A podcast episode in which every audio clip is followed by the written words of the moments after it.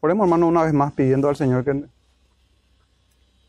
que nos guíe en este tiempo de lectura y meditación de su palabra. Padre nuestro, te pedimos nuevamente, Señor, dándote gracias. Te pedimos que nos hables, Padre nuestro, en tu santa escritura. Que nos ayude, Señor, a, a interpretar correctamente el texto. Que tu Espíritu Santo, Señor, aplique a nuestros corazones tu palabra. Enséñanos, Señor, y guíanos por caminos de obediencia. Guíanos, Señor, al arrepentimiento para vida eterna. A depositar nuestra fe en tu Hijo Jesús, nuestro Señor y Salvador. Y en el nombre de Él, Señor, te pedimos, por favor, que, que nos hables en tu palabra, en tu santa escritura. Amén. Muy bien, hermanos, nuestro verso, eh, eh, los versículos que vamos a, leer hoy y vamos a estar estudiando son el 21 y el 22 de Primera de Juan, capítulo 3, y dice así, verso 21. Amados, si nuestro corazón no nos reprende, confianza tenemos en Dios. Y cualquiera cosa que pidiéremos, la recibiremos de Él, porque guardamos sus mandamientos y hacemos las cosas que son agradables delante de Él. Amén. Pueden tomar, hermano, asiento.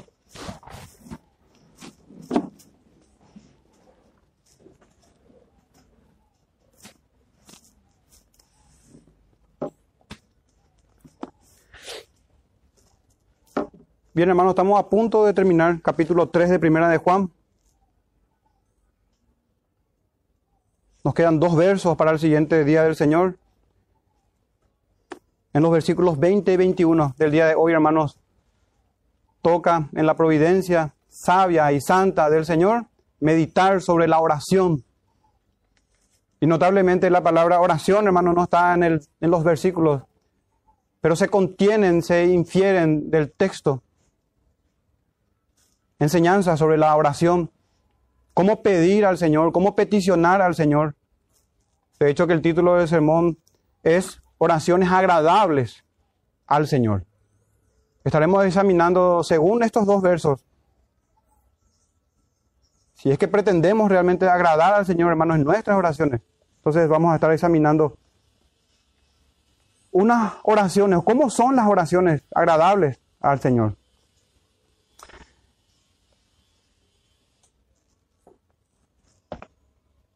Juan Carlos Rail dice, hermanos, en un material que está disponible y se había compartido en el, grupo de WhatsApp de la iglesia. Y recomiendo, hermanos, la lectura de este, este material del hermano. En parte de, de su tratado dice él, vivir sin oración es estar sin Dios, sin Cristo, sin gracia, sin esperanza y sin cielo. Es estar camino al infierno y decidí, hermanos, tomar prestadas las palabras del hermano para meditar hoy sobre eso. Y también el peligro de que nosotros podamos estar orando a nosotros mismos, así como hacía el fariseo. Es nada más otro camino al infierno. El estar sin Cristo. Y hoy vamos a ver, hermanos, eh, en el texto que, que vamos a estudiar hoy, sobre la oración que es agradable al Señor.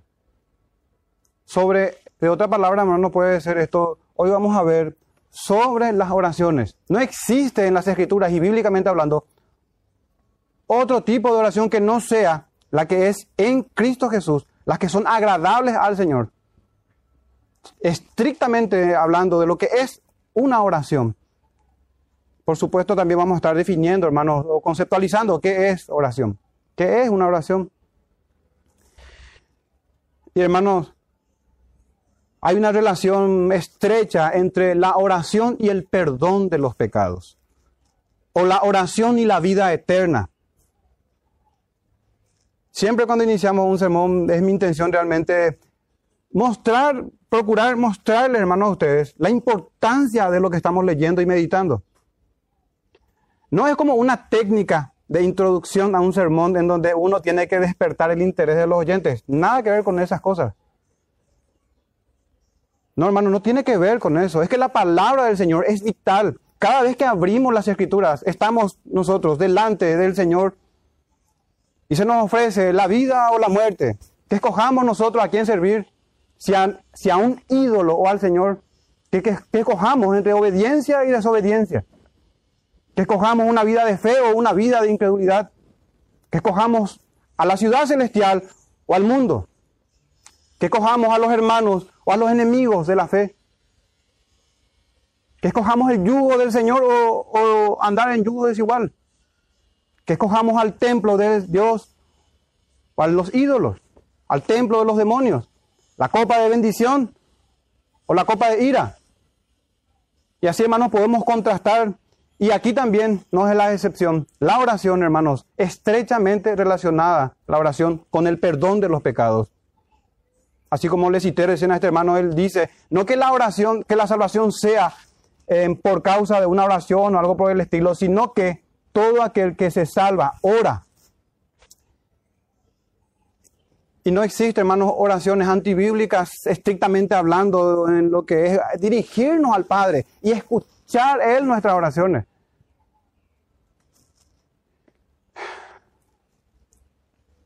Si quieren pueden ir, hermanos, al Salmo 32, antes de adentrarnos a nuestro primer verso del día de hoy, al verso 21. Salmo 32, en los primeros seis versos, hermanos, quiero mostrarles esto, cómo la oración está estrechamente ligada al perdón de los pecados. Nada más y nada menos que eso. No se trata de vanas repeticiones, de rezar un rosario, de repetir una oración. No, hermanos el verso 1 del Salmo 32, y justamente Reina Valera le pone el título, Salmo 32.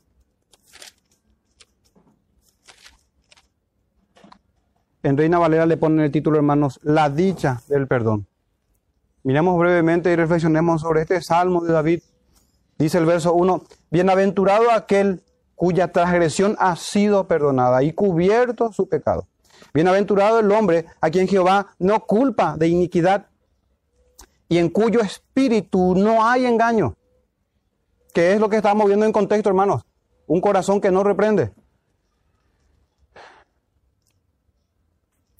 Y en cuyo espíritu no hay engaño. Verso 3. Miren, este hermano, esto. Mientras callé, dice. No estaba orando. Mientras callé, se envejecieron mis huesos en mi gemir todo el día, porque de día y de noche se agravó sobre mí tu mano, se volvió mi verdor en sequedad de verano. Mi pecado te declaré y no encubrí mi iniquidad. Dije, confesaré mis transgresiones a Jehová, y tú perdonaste la maldad de mi pecado. Y, y el verso, hermano, por esto orará a ti todo santo en el tiempo en que puedas ser hallado. Ciertamente, en la inundación de muchas aguas, no llegarán estas a Él. Hermanos, la oración es más vital de lo que muchas veces pensamos. Ah, y así me me pasó a mi hermano y seguramente que también a ustedes. Gracias a que estudiamos las escrituras y estamos comprometidos avanzar texto, verso tras verso, mirar qué tiene el Espíritu Santo en su escritura, es que podemos meditar en estas cosas. Porque aquí está la vida y la muerte. Y para nuestra vergüenza, como evangélicos, protestantes, hemos pervertido las escrituras, haciendo repetir una oración a un pecador que no se arrepiente. Hemos saltado estos versos, torcido las escrituras, para hacer repetir una oración a alguien Gracias a Dios que Él salva a pesar de nuestras mentiras, a pesar de nuestras prácticas antibíblicas, a pesar de nuestro pragmatismo impío muchas veces. Debe darse, hermano, esto que vemos en el verso, los versos anteriores, verso 4, verso 5. El verso 5 decía, mi pecado te declaré y no encubrí mi iniquidad. Hermano, esto no se hace con señal de humo. Confesar los pecados al Señor se hace por medio de una oración. Puede esta ser o no de manera verbal. Pero la mente o el corazón del pecador, en un quebrantamiento de corazón, confiesa su iniquidad delante del Señor. Y ahí está la bienaventuranza de los primeros versos. Para que nuestra transgresión sea perdonada, nuestro pecado sea cubierto. Y solamente eso se obtiene en Cristo Jesús, por medio de su obra, llevada a cabo una vez y para siempre en la cruz. En fin, hermanos, la vitalidad de la oración estrechamente, como les dije, relacionada con la vida eterna. Con la vida eterna.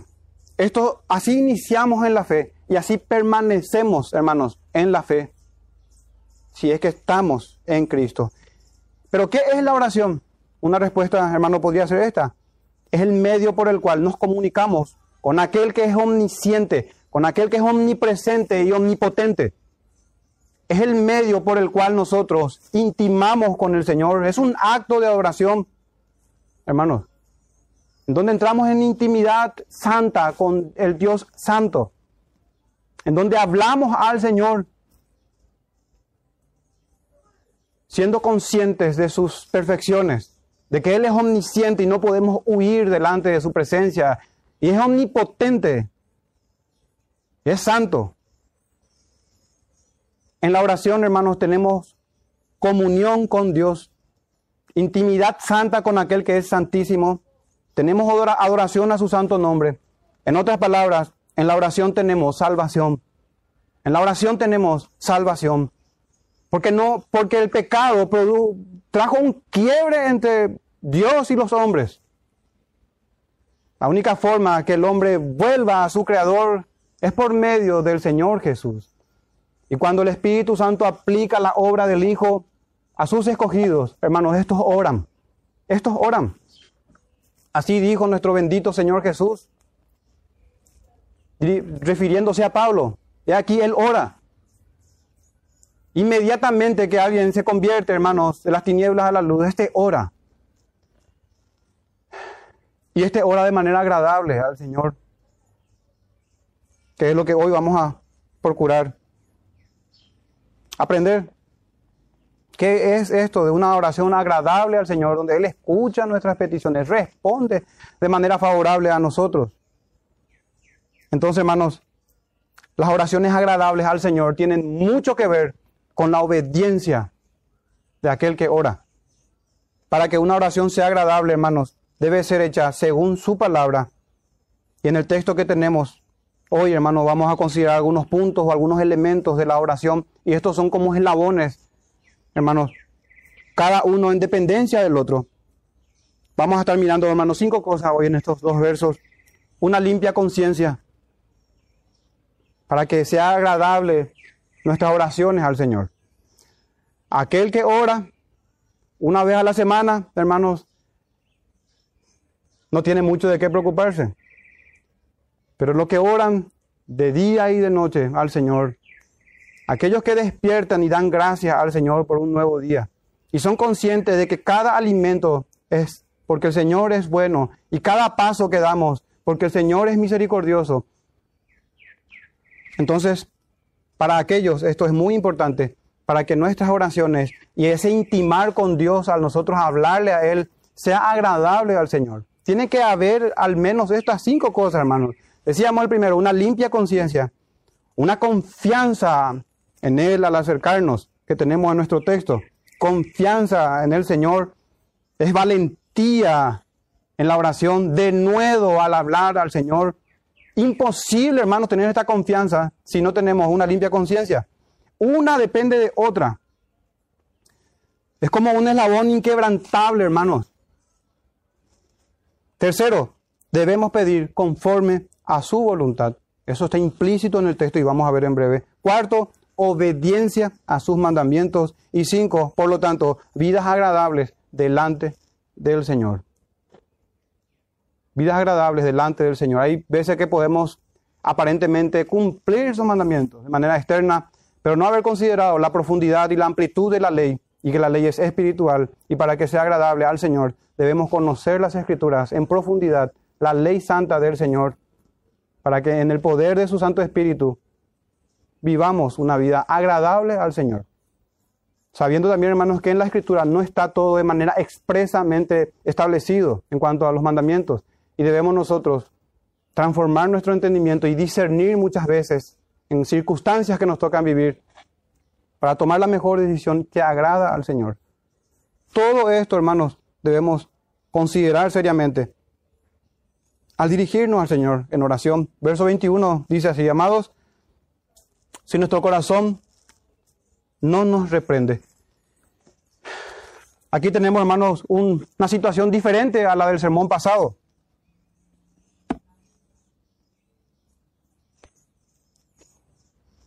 En el verso 20 del sermón pasado habíamos estudiado esto. Si nuestro corazón nos reprende. Pero ahora, hermanos, tenemos algo favorable aparentemente para nosotros. Y de hecho que sí, no aparentemente dice, si nuestro corazón no nos reprende, confianza tenemos en Dios. Vamos a avanzar en breve en esta confianza, pero para tener confianza, hermanos, tenemos que tener un corazón que no nos reprenda un corazón que no nos reprenda, una limpia conciencia, que es el primer punto, o un limpio corazón. Y es imposible, hermanos, para el creyente vivir en desobediencia o en pecado, tener una vida pecaminosa, prácticas pecaminosas, de manera persistente e impenitente. Es imposible para el creyente vivir en desobediencia o en pecado y al mismo tiempo andar con una limpia conciencia. Es imposible. Y eso digo para el creyente, porque para el hombre natural esto es ley, hermano. Él vive en desobediencia y su conciencia está limpia. Pero no es así para aquellos que han sido despertados, para aquellos que han sido, han recibido vida en Cristo Jesús, aquellos que han resucitado de los muertos. Meditemos, hermano, brevemente acerca de la limpia conciencia que debemos tener. Observemos, hermanos, la declaración de un varón que era conforme al corazón del Señor, al corazón de Jehová. Sabemos, ¿saben de quién hablo? De David. David dice, en la integridad de mi corazón andaré en medio de mi casa. Salmo 101.2. En la integridad de mi corazón. Hermano, el texto no dice en Salmo 101.2, en la impecabilidad de mi corazón. No dice eso. Conocemos la vida de David y de los santos hombres de Dios, hombres y mujeres. Dice, no en la impecabilidad, dice en la integridad. Un hombre que ciertamente pecó como todo hombre nacido de mujer, siendo descendiente de Adán. El único que se excluye, hermano, de la lista pecaminosa, ese es el santo Hijo de Dios concebido por el poder del Espíritu Santo. Pero todo hombre nacido de mujer pecó, hermanos. Y David no es la excepción, pero tenía el corazón conforme al corazón del Señor. Un hombre que se, arrepentía de sus pecados y se apartaba de ellos. Y hermanos, ¿quién de nosotros no quiere decir lo que dijo David? ¿O acaso es que, es que no nos queda otra, hermanos? Él dijo en ese Salmo 101.2, en la integridad de mi corazón andaré en medio de mi casa. El otro camino que nos queda es, en la hipocresía de mi corazón andaré en medio de mi casa. Es que no hay, hermanos, otra opción. Ahora, ¿cómo llegar a eso? ¿Cómo llegar a esta, a esta integridad, hermanos, que David habla aquí? Tengo esta respuesta de Salomón, del predicador en Eclesiastés 12, 13 al 14, los últimos versos. El fin de todo discurso oído es este, teme a Dios y guarda sus mandamientos. Porque esto es el todo del hombre. Porque Dios traerá toda obra a juicio juntamente con toda cosa encubierta, sea buena o sea mala. Y podemos, hermanos, leer el texto. 21. Amado se dirige a los creyentes y nuestro corazón no nos reprende. Y pasar rápido, hermanos, nosotros. Y decir, ah, bueno, mi corazón no me reprende. Pero hermanos, para que nuestro corazón no nos reprenda, debemos tener esta confesión de David en la integridad de mi corazón. En la integridad de mi corazón. Hermanos, vayamos a la necesidad de la obediencia para un corazón limpio. En Cristo Jesús. Hermanos, ¿qué dijo? Y examinemos un texto del libro de Job. A ver qué dice la Sagrada Escritura sobre este tema. Recordarán, hermanos, en el primer capítulo del libro de Job, cuando, cuando el Señor habla a Satanás en Job 1.8, y Jehová dijo a Satanás, y miren esto, ¿no has considerado a mi siervo Job que no hay otro como él en la tierra, varón perfecto y recto, temeroso de Dios y apartado del mal. Hermano, este no es el testimonio de un hermano hacia otro hermano. Este es el testimonio de aquel que es santo, santo, santo. Hablando de un hombre. Miremos, hermanos, la obediencia de Jod, la impresionante obediencia de un hombre pecador. ¿Hasta qué punto una persona puede ser transformado a semejanza del Hijo de Dios y sabemos que Job, hermanos, también apunta al Redentor, a aquel que es verdadera y completa e impecablemente santo y recto. Eh, y no hay nadie quien se asemeje siquiera a Jesucristo. El hombre más santo de los santos no es digno siquiera de desatar la correa de sus sandalias y menos de tocar sus pies y limpiar los pies del Señor. Nuestro Señor Jesucristo está encima de toda criatura. Pero hermano, aquí Job 1.8, sorprendente declaración de Jehová acerca de Job. Un hombre recto, perfecto, temeroso de Dios, apartado, dice el texto, del mal en Job 1.8. Hermano, un hombre así como Job pudo pronunciar lo que vamos a leer a continuación en Job 27 del 1 al 6. Y miremos, hermanos, la necesidad de la obediencia en Cristo Jesús para un corazón limpio. Dice Job 27 del 1 al 6. Reasumió Job su discurso, dice, y dijo, vive Dios que ha quitado mi derecho y el omnipotente que amargó el alma mía, que todo el tiempo que mi alma esté en mí y halle hálito de Dios en mis narices, mis labios no hablarán iniquidad, ni mi lengua pronunciará engaño. Nunca tal acontezca que yo os justifique. Esto le dice a sus amigos, quienes estaban acusando a Job de pecado. Que era la causa, supuestamente, según el entendimiento de estos otros hombres, de los azotes que Job estaba recibiendo. Entonces el verso 5 dice, nunca acontezca que yo os justifique, le dice a sus amigos. Y continúa diciendo, hasta que muera, no quitaré de mí mi integridad. Mi justicia tengo asida y no la cederé. No me reprochará mi corazón en todos mis días. Hermanos, estas enseñanzas son las que quiero compartir con ustedes en este primer punto. De una conciencia limpia, de un corazón que no nos reprenda, hermanos es que corremos el peligro de habernos apartado tanto de las escrituras. Justamente hoy, hermanos, que se conmemora en muchas iglesias cristianas el día de la reforma protestante, olvidando así el fundamento de la, de la reforma, que es la escritura sola. Celebran, hermanos, el día de la reforma protestante. ¿Quién sabe cómo? En el comercio, en diversiones no solamente seculares, sino muchas veces mundanas, no dando honra al Señor en su santo día. Bueno, eso es parte de lo que ha ocurrido con la cristiandad hoy, ahora, en estos tiempos que nos toca vivir. Nos hemos apartado, hermanos, parece ser tanto de las Santas Escrituras. Pero como dije al principio, gracias al Señor, hermanos, tenemos su palabra.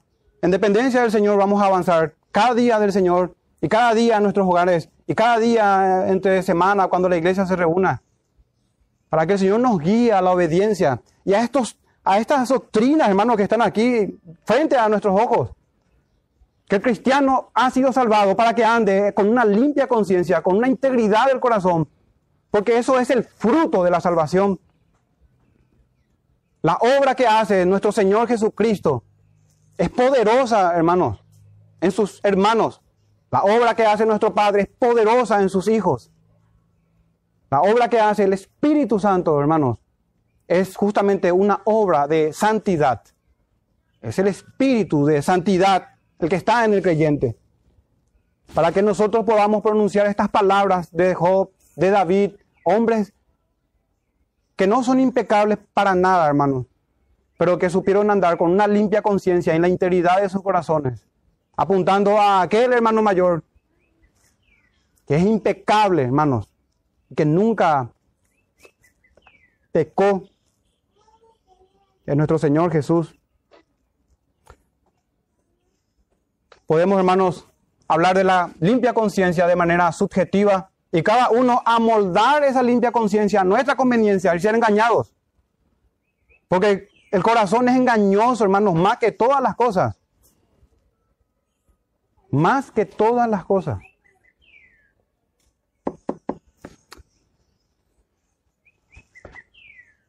Entonces hay una relación estrecha entre la obediencia sincera, que es en Cristo Jesús, y un corazón limpio. Para tener esto, hermanos, que dice nuestro texto, si nuestro corazón no nos reprende, y la consecuencia es esta, confianza tenemos en Dios.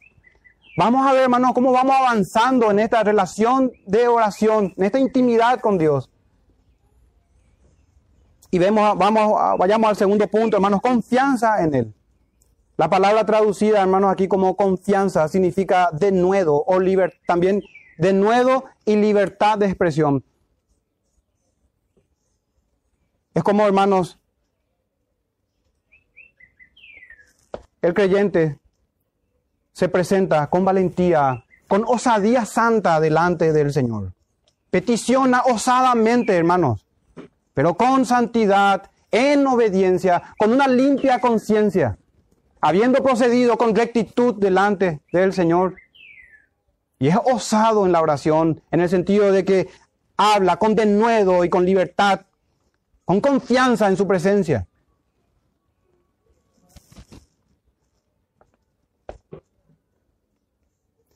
Pero hermanos, cuidado con este punto. No avancemos tan rápido. Quiero alertarles, hermanos, sobre dos peligros en este punto. Dos peligros que tenemos. El primero, si olvidamos la mediación del Hijo y pretendemos presentarnos con confianza delante del Señor, con libertad delante del Señor. Y el segundo es olvidando la integridad del corazón que ya hablamos, la integridad del, creyente. En el primer peligro, hermanos, cuidado con presentarte sin un mediador, o mejor dicho, sin el mediador, el único mediador entre Dios y los hombres. Y buscar otro mediador entre los hombres y Jesucristo es la peor de las blasfemias, hermanos. ¿O para qué se hizo hombre, el Hijo de Dios?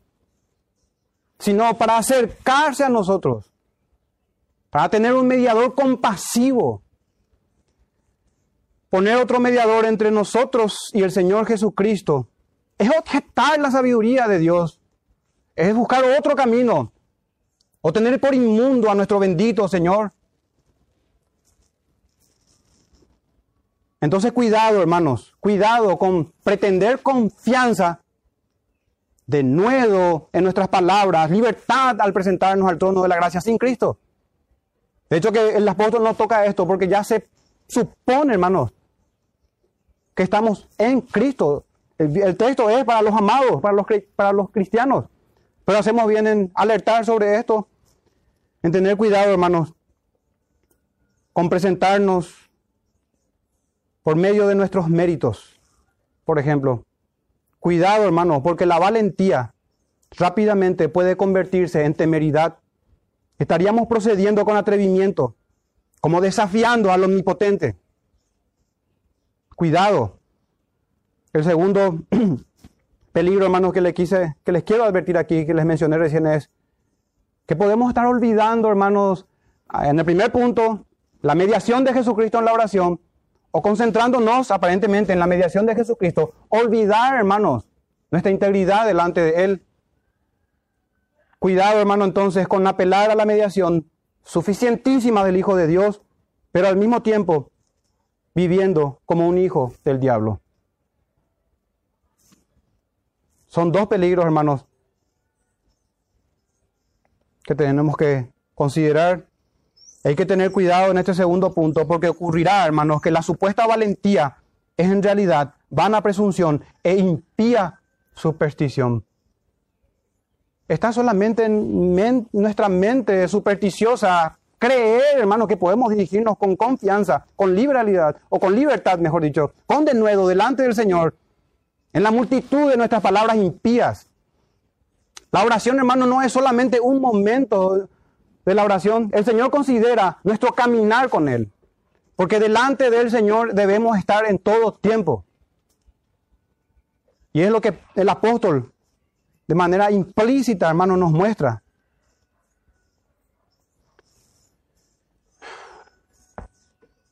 Este último peligro, hermanos, que les mencioné, querer ir con valentía, con confianza delante del Señor, pero viviendo como un hijo del diablo. Eso sería, hermanos, como querer burlar al omnisciente y sapientísimo Dios. Sería también como abusar de su misericordia y de su paciencia. Entonces, atendiendo, hermanos, a estos dos peligros, avancemos en consideración especial de la mediación del Señor y de la integridad de los hijos de Dios. No olvidemos, hermanos, nunca en esta confianza que tenemos que tener la mediación de Jesucristo. Acerquémonos, pues, dice el autor a los Hebreos, confiadamente al trono de la gracia. Pero eso, hermanos, es en Cristo Jesús. Pero qué confianza puede haber si no nos aseguramos de estar en Cristo, de estar en Él. Tenemos que salir, hermanos, tenemos que huir del Señor, así como lo hizo Adán sin Cristo también, después de haber pecado. ¿Qué esperanza hay de acercarnos al Señor sin el Hijo? O queriendo poner otro Jesús u otro mediador. En Hebreos 10, 19, hermanos, dice el texto, así que hermanos, teniendo libertad para entrar en el lugar santísimo por la sangre de Jesucristo. Si bien es cierto, hermanos, esta libertad o esta confianza que está hablando, que está hablando el apóstol Juan ahora, el apóstol Juan no está tocando, hermanos, la mediación de Cristo ahora en el texto. Pero es importante, hermanos, meditar en esto y no olvidar este punto. También antes, antes de volver a meditar en la integridad del corazón, que da lugar a la confianza. Hermanos, vimos recién un texto en donde Job se defiende de sus amigos. Ahora miremos a uno de los amigos, de los tres amigos de Job, me refiero a Elifaz, en su discurso, hermanos, en donde atribuye la aflicción de Job a los pecados que supuestamente él tenía. Y miremos, hermanos, qué, qué tenemos en estos textos. Job 22, verso 22 y verso 27. Vamos a saltar del 22 al 27. Dice Elifaz, toma ahora la ley de su boca, porque ¿qué hacía Elifaz? Atribuía pecado a Job y que esa era la causa de su aflicción. Hermanos, no es que Elifaz se equivoque en lo que vamos a leer ahora. Los amigos de Job se equivocaron en atribuir pecado a Job, pero no en las virtudes y perfecciones de Dios. Dice el verso 22 de Job 22, toma ahora la ley de su boca y pon sus palabras en tu corazón. Muy bien, Elifaz. Claro que tiene que ser así, hermano. Tenemos que poner la palabra de nuestro Señor en nuestro corazón para ir confiadamente a Él. Y miren el verso 27, orarás a Él y Él te oirá y tú pagarás tus votos. El Señor oirá esa oración, hermanos. Entonces, habiendo meditado, hermanos, sobre la mediación de Cristo, el Señor, habiendo considerado la integridad del corazón también, podemos avanzar ahora en la confianza que debemos tener en la oración. Esto significa orar con libertad, con denuedo delante del Señor. Un notable ejemplo de uno que se presenta con confianza delante del Señor, hermanos. La tenemos en el Salmo 3, del verso, Salmo 7, perdón, del verso 3 al 5. Miren cómo hermano se expresa. Salmo, Salmo 7, verso 3 al 5.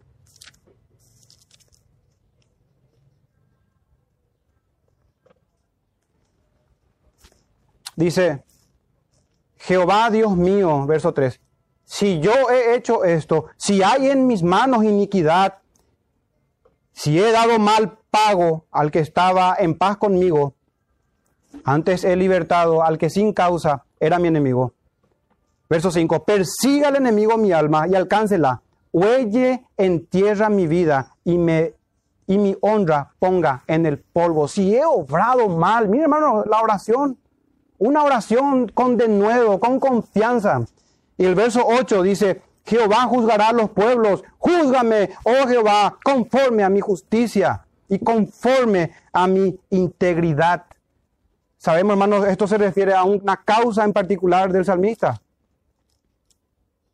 No que él esté sin pecado, sino que es inocente con relación a una causa en particular, que él obró con integridad, tiene confianza y su conciencia no le acusa, hermano, porque obró conforme al testimonio. Así como se presentó Job, así como se presentó David. Porque esta integridad, hermanos, nos va a dar esta confianza y libertad para ir al trono de la gracia. El verso 8 dice, leíamos, Jehová juzgará a los pueblos, júzgame, oh Jehová, conforme a mi justicia y conforme a mi integridad. Verso 9 dice, fenezca ahora la maldad de los inicuos, mas establece tú al justo, porque el Dios justo prueba la mente y el corazón. Es impresionante, hermanos, que el salmista va ahí. Impresionante. Estos textos, hermanos, aplican de manera perfecta al Señor Jesucristo. Estos hombres hablaron estas palabras, entre otras cosas, porque eran o estaban siendo hechos a la imagen del Señor. Estaban siendo, si podemos decir, recreados. eran nuevas criaturas, como todo hijo de Dios. Y debemos, hermanos, avanzar y ser valientes en nuestra oración, pero nuestra confianza, hermanos, y nuestra valentía delante de un Dios santo y omnipotente y omnisciente es Cristo Jesús y la integridad de estar en Él y de andar en sus mandamientos. Una nota de advertencia antes de pasar al tercer punto. Cuidado, hermanos, con el peligro de maltratar la escritura, especialmente en este texto que fácilmente podemos malentender. Cuidado, hermanos, de abusar de un texto para la propia perdición. Digo esto en caso de no estar viviendo una vida consagrada y al mismo tiempo decir, mi corazón no me reprende, tengo confianza en mi oración delante del Señor. Una de las peores cosas, hermanos, es ser un hipócrita sin siquiera recibir una reprensión del corazón. Cuidado, hermanos, también con la oración del fariseo. Aquí tenemos también un ejemplo de uno que su corazón no le reprendía y que tenía confianza en Dios. Pero olvidó, hermanos, esto, este, estos peligros que les mencioné recién, de no tener en cuenta al Señor Jesús. Y esa integridad, hermanos, de la conciencia o del corazón, que tiene mucho que ver, veíamos en el sermón pasado, con el arrepentimiento, con escuchar el testimonio de nuestros corazones y ir al Señor. Pasemos al tercer punto, hermanos, que tenemos que pedir conforme a su voluntad. Eso tenemos en el verso 22 cuando dice, y cualquier cosa que pidiéremos, la recibiremos de Él Hermano, esto no es, un, no es un texto que habilita o da carta libre a cualquier petición, sino todo lo contrario, la sujeta a la voluntad del Señor. Por eso tenemos el tercer punto que debemos pedir conforme a su voluntad. Pregunto, hermanos, a ustedes, ¿será agradable al Señor una oración que vaya en contra de lo establecido por Él? Para tomar este texto y decir que cualquier cosa, en un sentido amplio de la palabra, podemos pedir. Y a los padres me dirijo, y también a los hijos pueden meditar en esto. Deben nuestros hijos ir en contra de nuestra voluntad y peticionar así, hermanos. ¿Cuánto más nosotros para con Dios? Está bien, hermanos, que los hijos verbalicen su obstinación, que, que pidan obstinadamente una y otra vez en contra de la voluntad de Dios. ¿Hay alguno aquí que se anime a contradecir a Dios? ¿O que ose en ir en contra de su decreto eterno, de lo establecido por Él? ¿Habrá alguno entre nosotros, hermanos, que le diga a Dios, ¿qué haces? En otras palabras, que vaya en contra de su voluntad. Porque así procedemos, hermanos. Si no tenemos mucho cuidado cuando estamos orando y, oramos no conforme a su voluntad.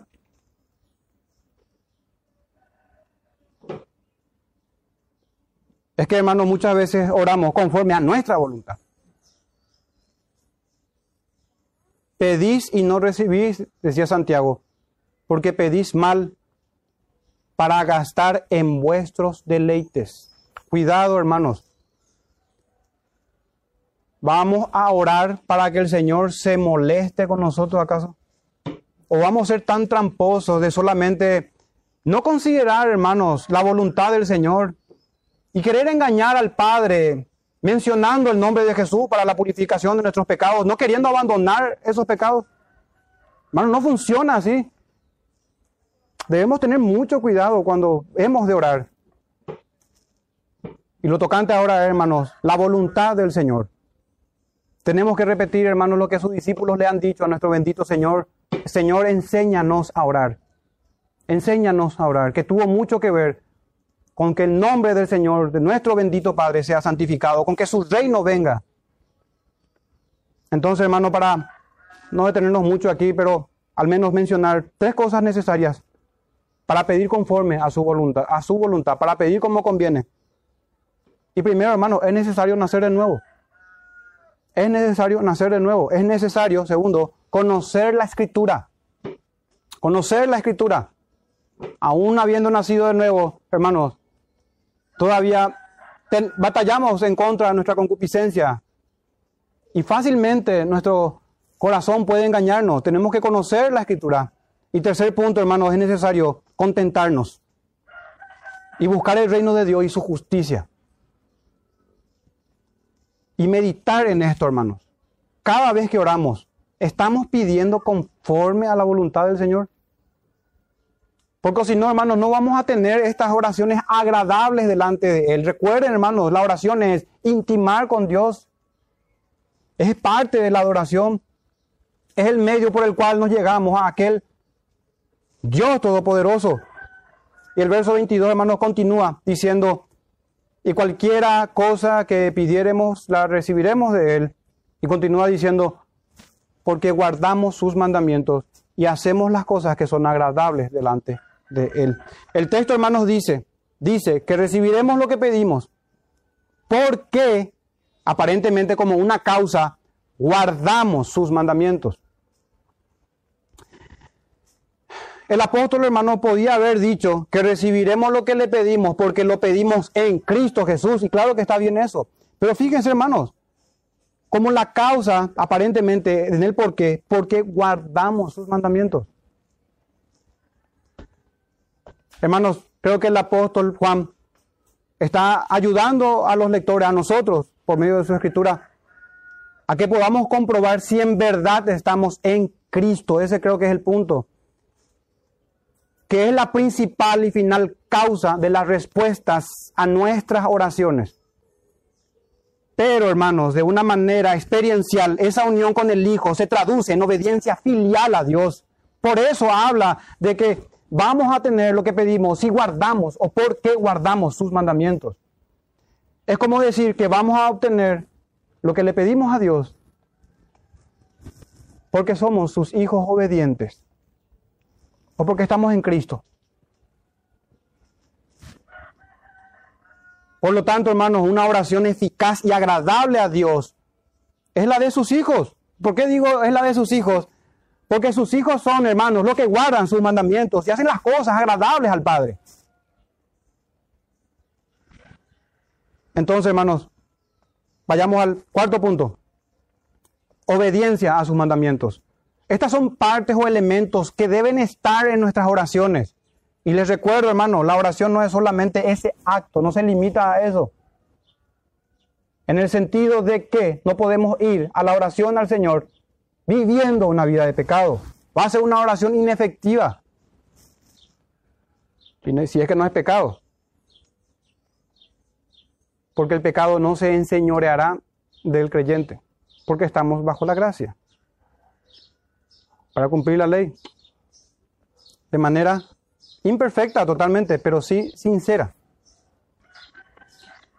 Obediencia a los mandamientos. Hermanos, pregunta, ¿cómo entender la gracia en una oración cuya respuesta favorable de Dios está condicionada a mis obras ahora? ¿Por qué esta conexión entre la obediencia de los que oran y la respuesta de sus oraciones? Fíjense en esta tensión, en esta dificultad. A esta pregunta, hermanos, me animo a responder de la siguiente manera. Primero, difícilmente alguien que anda en desobediencia a los mandamientos pida algo a favor de los mandamientos. Difícilmente, hermanos.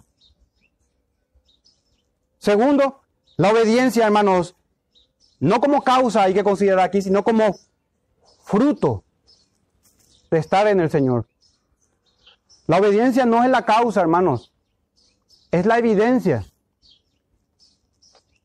Y tercero, la fuente de la obediencia es Dios mismo. No son nuestras obediencias como si fue como si nosotros, hermanos, por nuestra por nuestro poder, por nuestra capacidad obrásemos semejantes cosas. Eso tenemos en Hebreos 13, 20 al 21, dice el texto, y el Dios de paz que resucitó de los muertos nuestro Señor Jesucristo, el gran pastor de las ovejas, por la sangre del pacto eterno, os haga aptos en toda buena obra para que hagáis su voluntad. Miren esto, y ya lo leímos, varias veces, hermanos, este texto solemos leer en los sermones, haciendo Él, que es Dios, en vosotros lo que es agradable delante de Él por Jesucristo. Aún nuestras obras son hechas, hermanos, por Dios en Cristo. Aún nuestras obras. Entonces, hermanos, no es que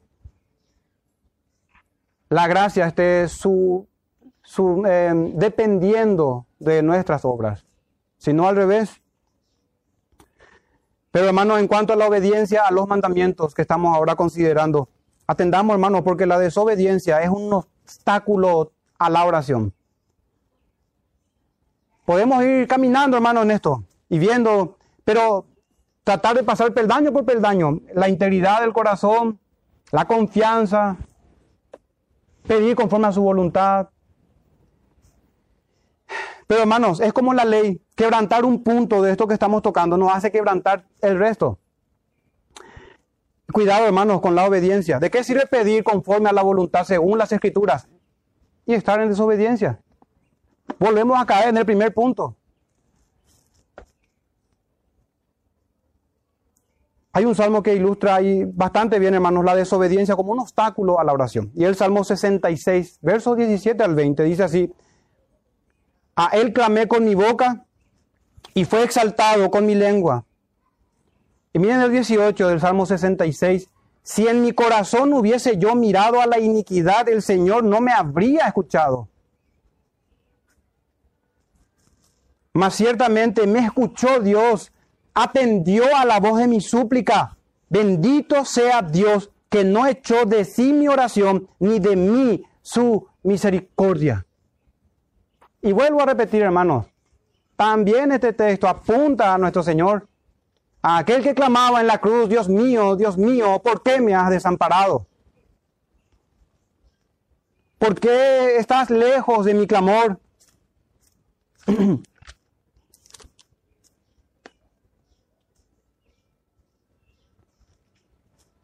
Sin embargo, sabemos, hermanos, que el Señor escuchó la oración del Hijo. Lo sostuvo en la cruz y lo resucitó de entre los muertos.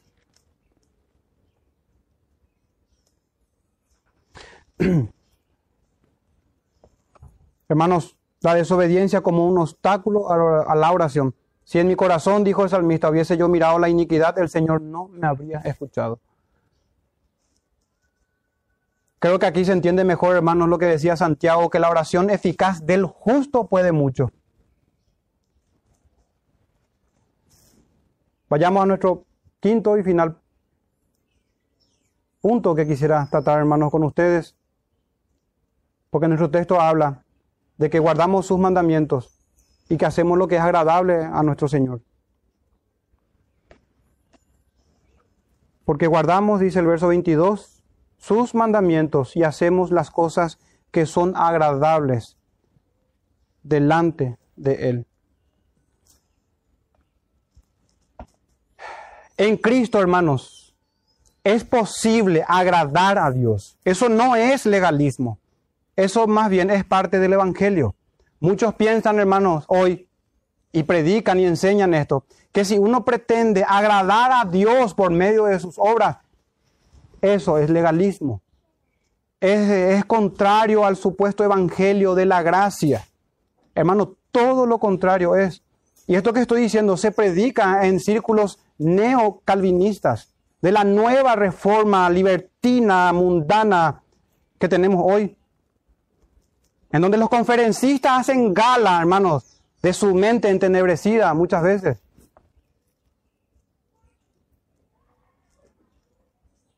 ¿Cómo se atrevieron a ir tan lejos de las escrituras?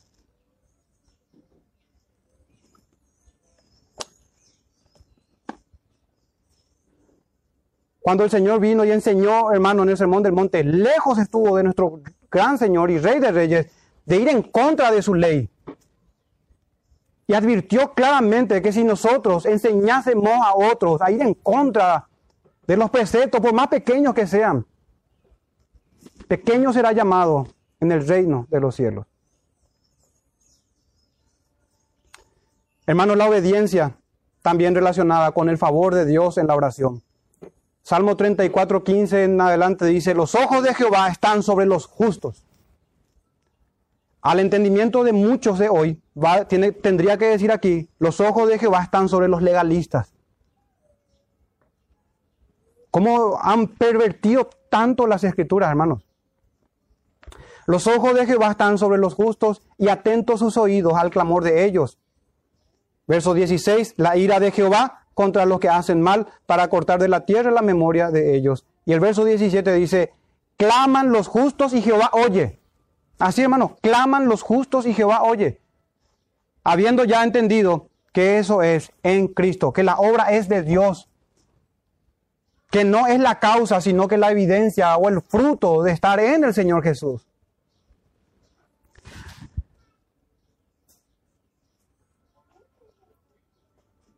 Hermano, tenemos estas vidas agradables. Como le dije, en Cristo es posible agradar a Dios. Es posible. Eso no es legalismo, sino que es parte, como le dije, del Evangelio. A la ley, hermanos, hemos de ir para saber qué requiere el Señor de nosotros. Estar bajo la gracia no nos excluye en absoluto de la ley, al contrario. Cuando no estamos bajo la ley es en el sentido de no estar, hermanos, bajo las condiciones de la ley para vida eterna.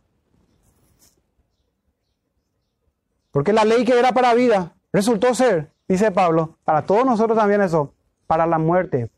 Por la ley es el conocimiento del pecado. Por la ley vamos al Señor, al Señor. La ley, hermanos, es santa y es perfecta y convierte el alma de un pecador para que por la gracia vaya a la ley Conforme a todo lo que leímos, hermanos, antes, de David y de Job. Entonces, hermanos, dentro de lo que son vidas agradables al Señor, debemos ir las escrituras. Pero también, hermanos, tener ejercitados el discernimiento para discernir el bien y, y el mal. No va a estar estrictamente y todo, hermano, de manera expresa en las escrituras. Debemos discernir la voluntad del Señor, como Pablo dice a los romanos, no conformarnos, hermanos, a este siglo, sino que transformar nuestro entendimiento. En la renovación, hermanos, del mismo. Renovando nuestro entendimiento para comprobar lo que es agradable delante del Señor, conforme a sus estatutos. Entonces, hermanos, el fundamento de nuestra oración, habiendo visto estos cinco puntos, el fundamento en nuestra oración no son nuestras obras, pero la falta de obras, hermanos, o de santidad o santificación, habla muy poco a favor de nuestra filiación. Ese es el punto.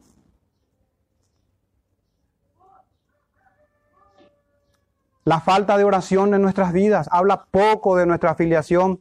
O las oraciones antibíblicas hablan poco acerca de nuestra afiliación.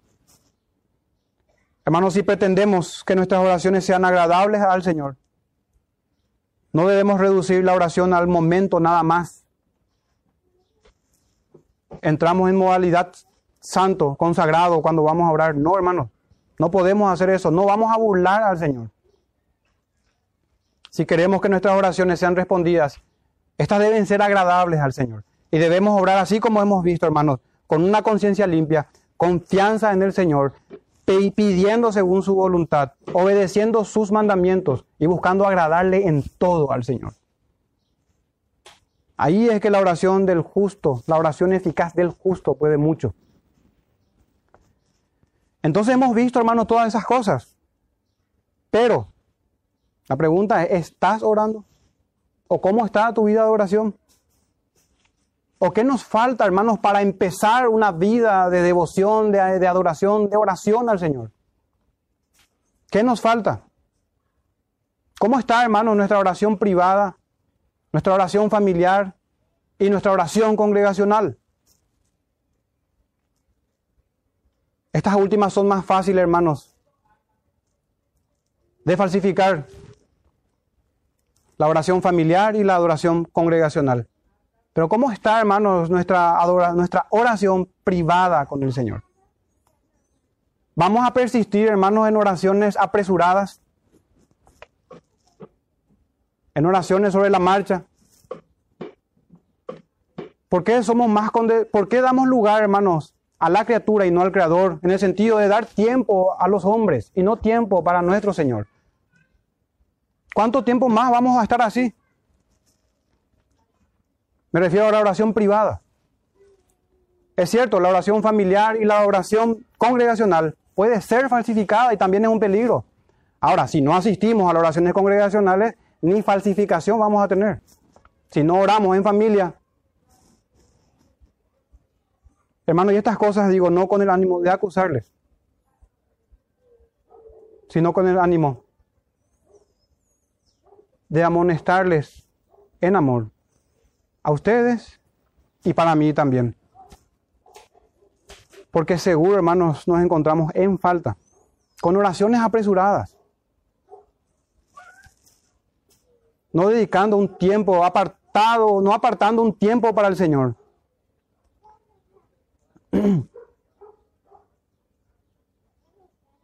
Y hermano, sería el colmo ir a, ir a la oración para hacer nuestra voluntad. Consideremos todas estas cosas, hermanos. Vayamos en busca de oraciones que agraden a nuestro Señor. Todos juntos, creciendo, hermanos, por medio de su palabra en la oración, considerando todo esto que vimos, agradando al Señor, buscando agradar a Él, obedeciendo sus mandamientos, pidiendo según su voluntad, teniendo confianza en su presencia, habiendo vivido vidas íntegras, Despojémonos, por lo tanto, hermanos, del pecado que nos asedia. Y hablando de oración, hermanos, vamos a cerrar entonces en oración al Señor, dando gracias por su palabra. Padre nuestro, te damos gracias, Padre, por, por concedernos tu santa escritura, por permitirnos, Señor, que ésta sea leída, meditada, reflexionada.